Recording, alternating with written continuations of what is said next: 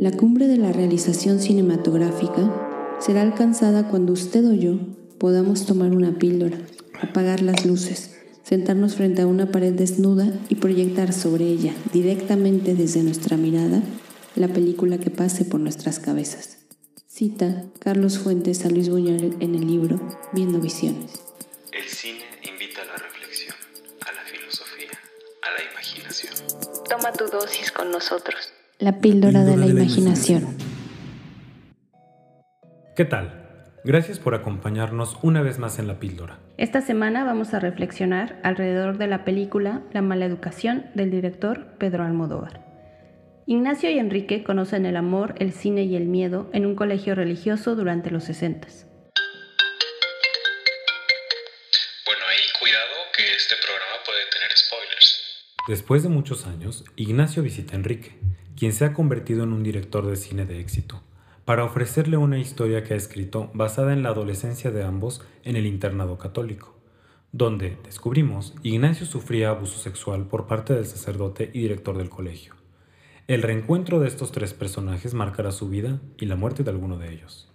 Hoy en el aspecto cinematográfico vamos a platicarles de la dirección de fotografía a cargo de José Luis Alcaine y reflexionaremos el tema Todos usamos máscaras. Comenzamos.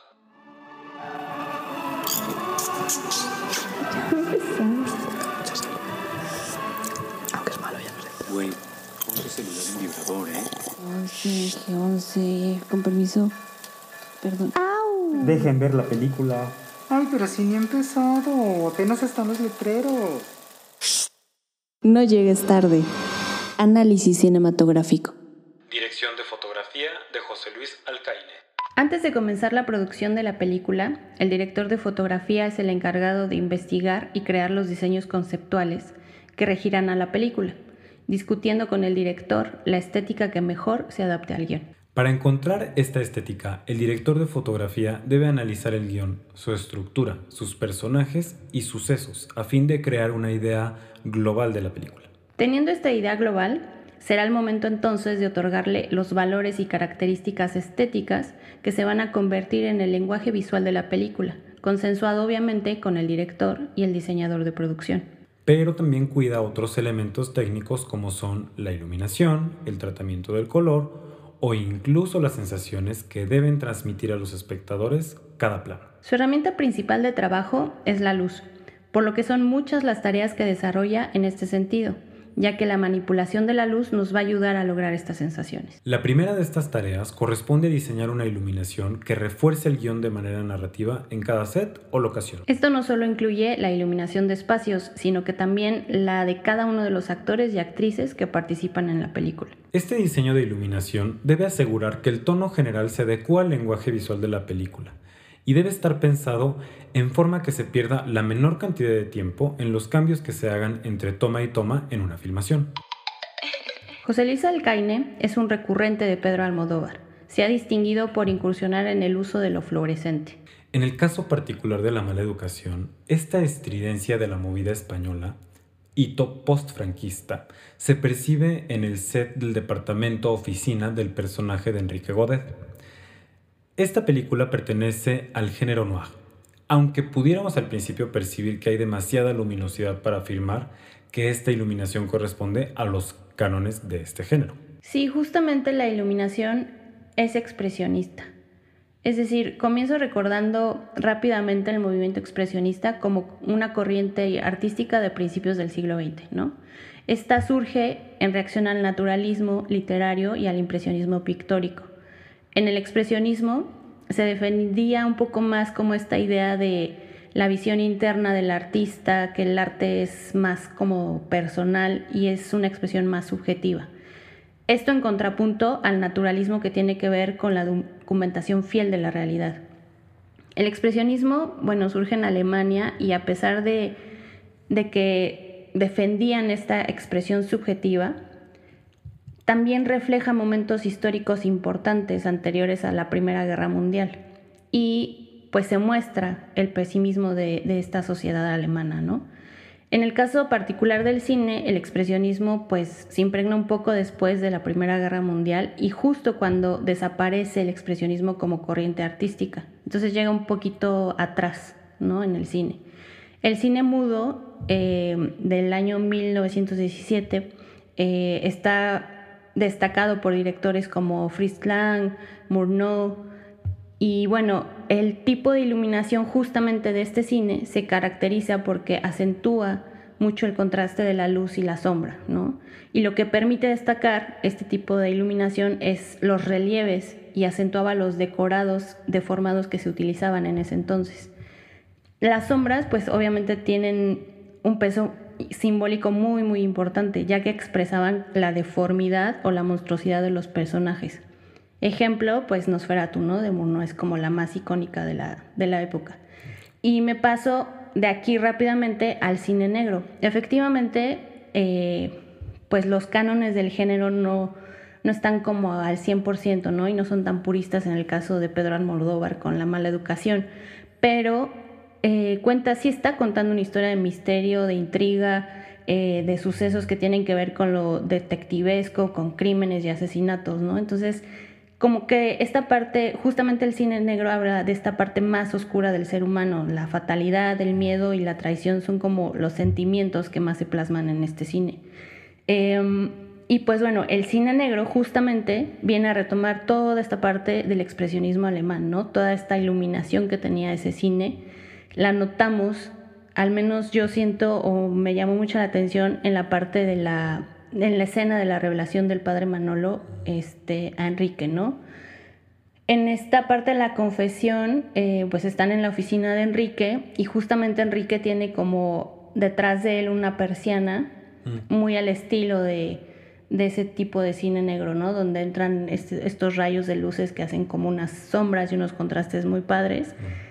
Y conforme va pasando este asunto, este, pues vienen o sea, viene como aumentando, ¿no? Y, y, es muy sutil, como tú dices, o sea, son cánones que si tú la ves dices, no, o sea, esto para nada es cine negro, pero si te fijas en los detalles, igual el manejo de la luz natural creo que es muy importante. Hay una escena donde Enrique está viendo partir a Ignacio, perdóname, Ignacio ve partir a Enrique de pequeño y están en el patio, ¿no? Los, niñitos está haciendo ejercicio justamente la luz que están tomando hace unas sombras este, muy largas de los niños. Entonces, pareciera que se multiplican. Entonces creo que es, es, muy sutil, pero, pero está. O sea, ahí está y hay que fijarse en los detalles. Esta escena se conecta técnicamente con un aspecto que yo quería comentar, que es la distancia de cámara. Justamente están todos los niños, que son muchos, formaditos unos tras otros, parecen incluso hasta como, como soldaditos, y tienen la, la, la, sombra que también como que los ponen a hacer ejercicio a pleno sol, pero bueno, y es una toma que viene eh, como desde arriba, ¿no? No creo que llegue a llamarse una toma aérea, pero es una toma desde arriba muy amplia, eh, y, y, creo que, que eso también es un aspecto interesante. Otro momento muy interesante eh, que tiene que ver con otro aspecto de la fotografía es el movimiento de la cámara. Cuando el padre Manolo está a punto de descubrir a, los niños, a Enrique e Ignacio chiquitos, escondidos en los baños de los dormitorios. La secuencia del padre Manolo abriendo puerta por puerta, yo creo que resulta muy intensa gracias al movimiento de la cámara. Es como si estuviéramos por un lado detrás del padre Manolo, un poco como cómplices de esta casa o, de esta búsqueda que él está, que él está haciendo. Y a la vez eh, estamos también como eh, de un lado a otro dentro del cubículo con los niños presos del terror de ser descubiertos.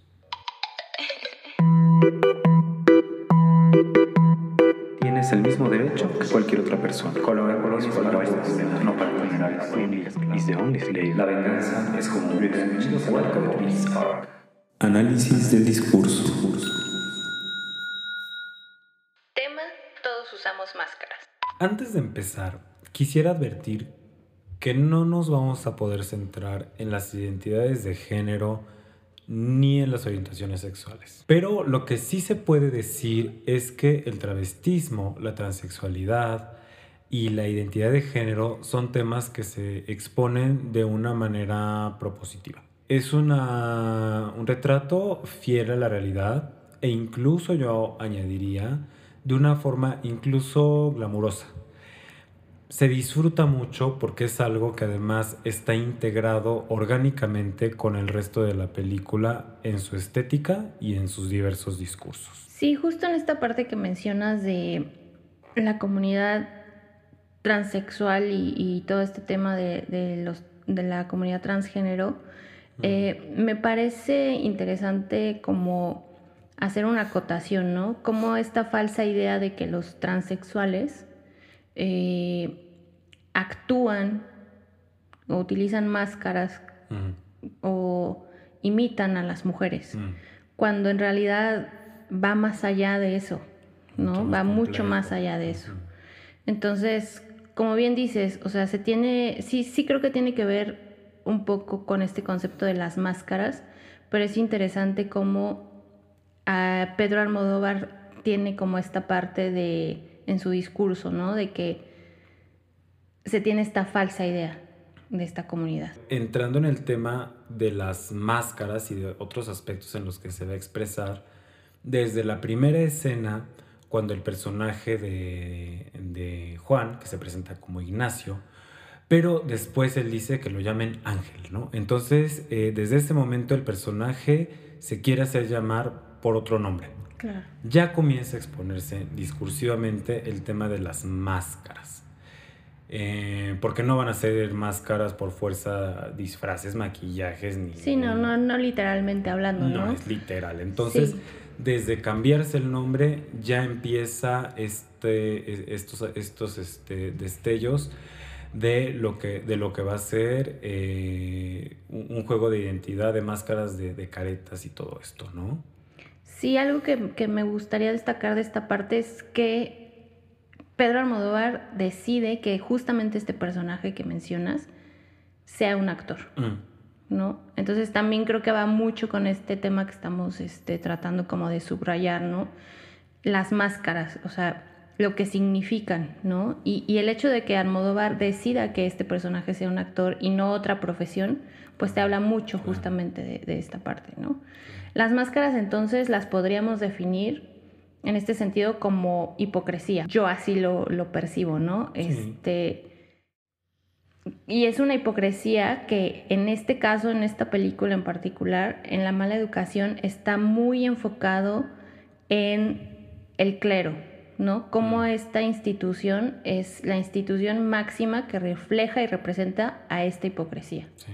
O sea, es una crítica, yo creo, muy, muy fuerte y muy puntual. Sí.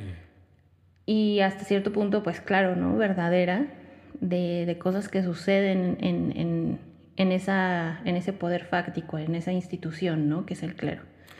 Entonces creo que, que sí es como una parte que en esa época, bueno, estamos hablando de los 2000, ¿no? Este, pues ya se empezaba a platicar un poco más como de toda esta cuestión del clero y todos sus, sus trapitos sucios, ¿no? Que empezaron a salir. Sí. Y, y, y, creo que es el parteaguas, o sea, yo creo que socialmente esta película hablando sí, sí marca un cambio de, de era.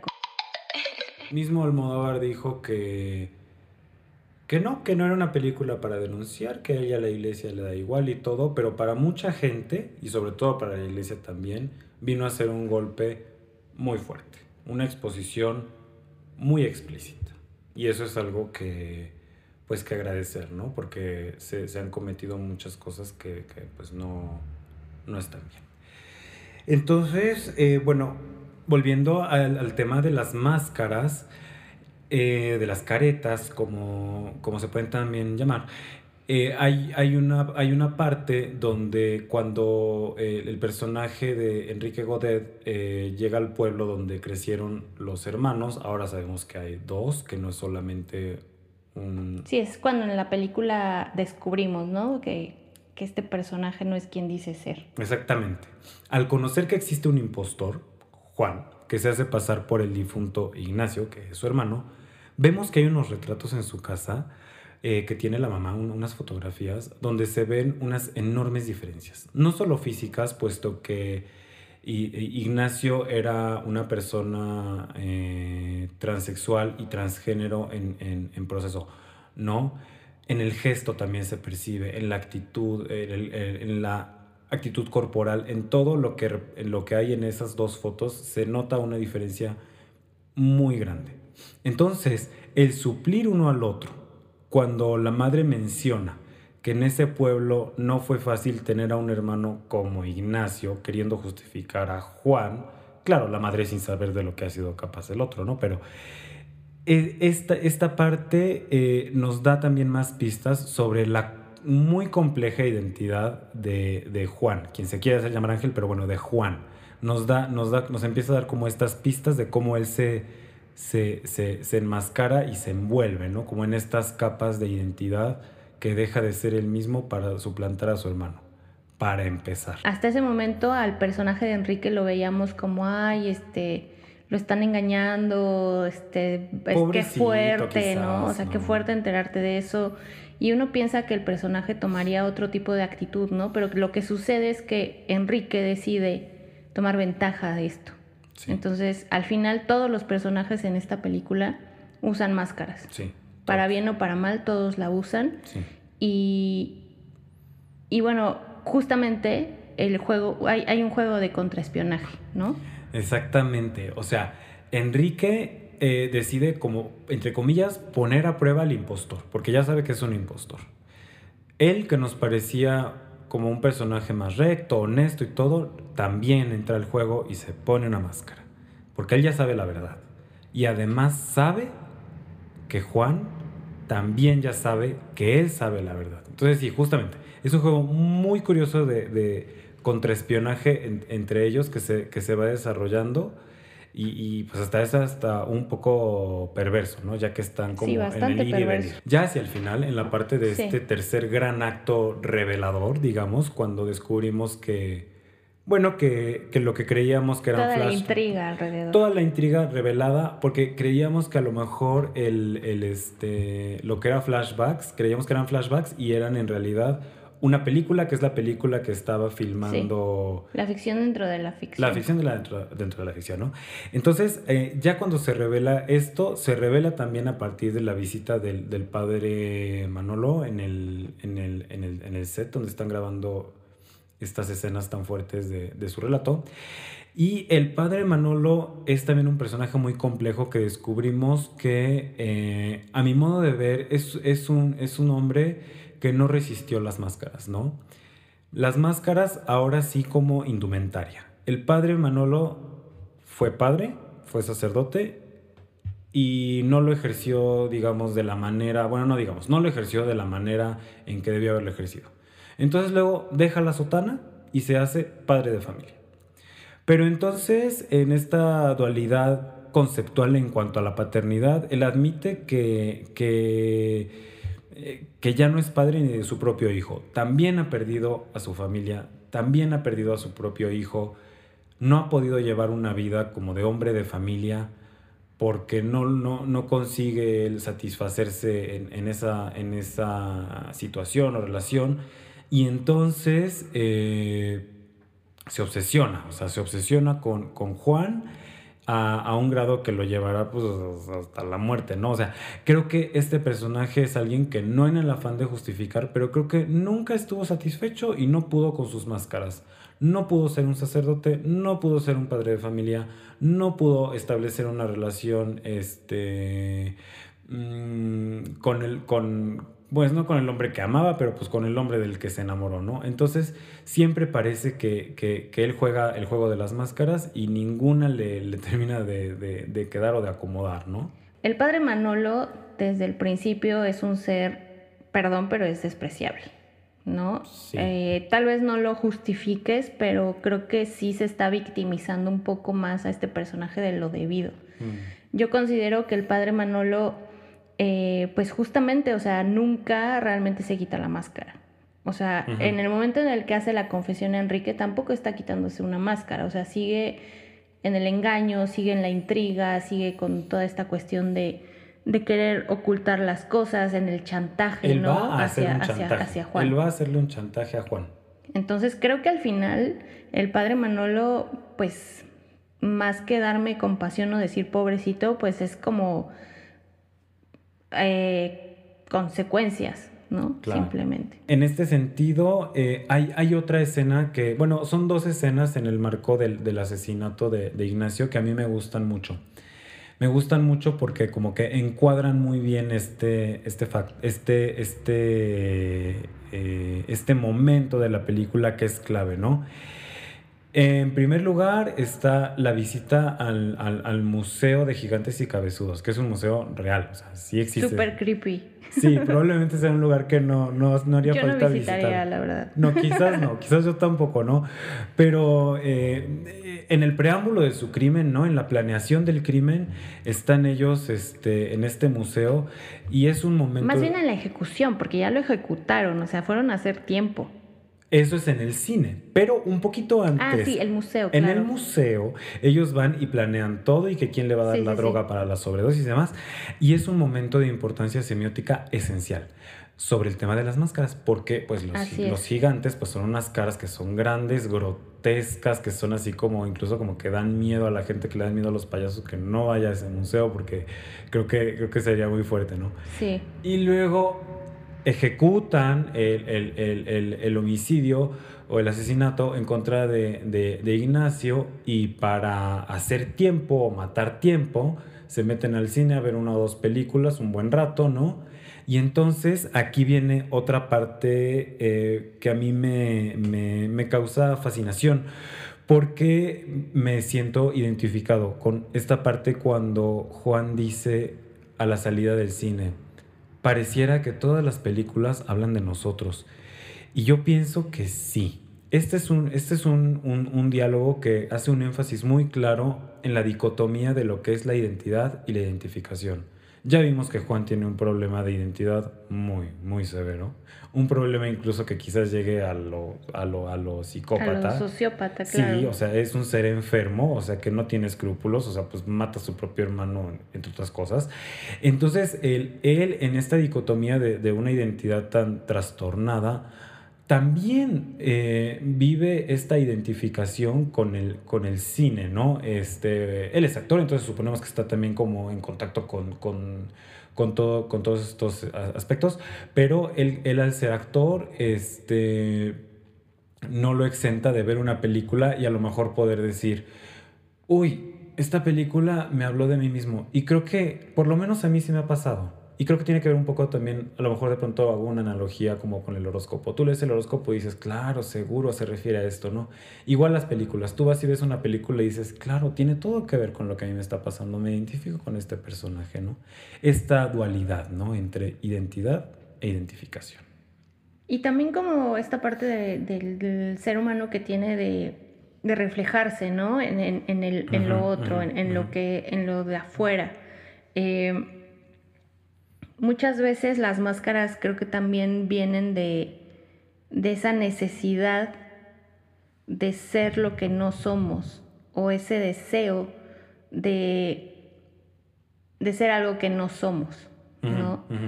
Eh, muchas veces es un poco como una cosa, no, no sé si aspiracional, pero sí de proyección, Claro.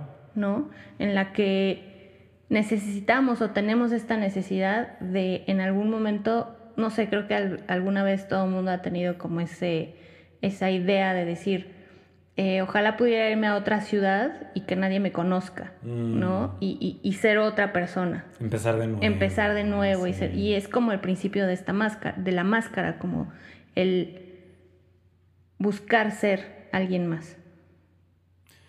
Claro, puede ser ser alguien más o puede ser ser tú mismo. Lo cual me lleva a otro punto.